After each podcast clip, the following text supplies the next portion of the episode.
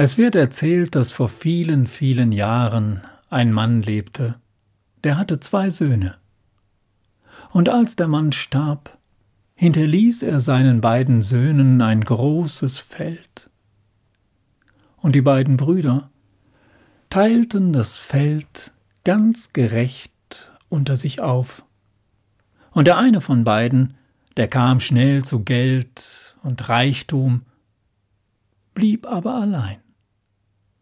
Der andere von beiden, der fand eine Frau, sie heirateten und sie bekamen viele, viele Kinder und blieben arm.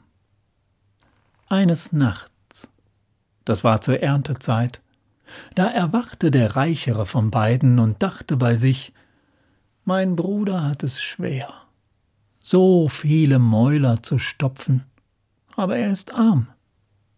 Also werde ich ihm etwas unter die Arme greifen, ich werde ihm einen Teil meiner Ernte abgeben. Aber mein Bruder ist doch stolz.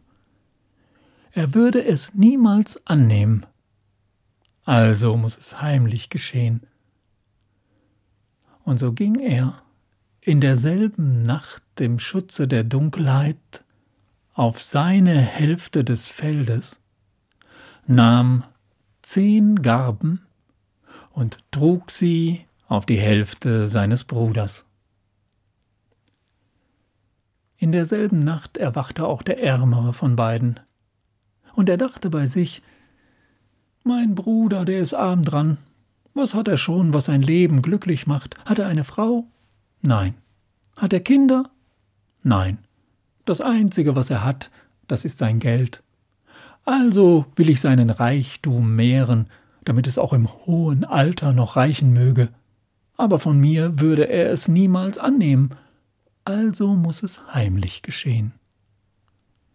Und so ging er in derselben Nacht im Schutze der Dunkelheit auf seine Hälfte des Feldes, nahm zehn Garben und trug sie auf die Hälfte seines Bruders. Am nächsten Morgen da gingen die Brüder auf ihre Felder und zählten ihre Garben, und sie mussten feststellen, dass nichts fehlte. Wie konnte das sein? Wie ging das zu? Der Reichere von beiden dachte, vielleicht habe ich das nur geträumt. Dann werde ich es aber diese Nacht ausführen.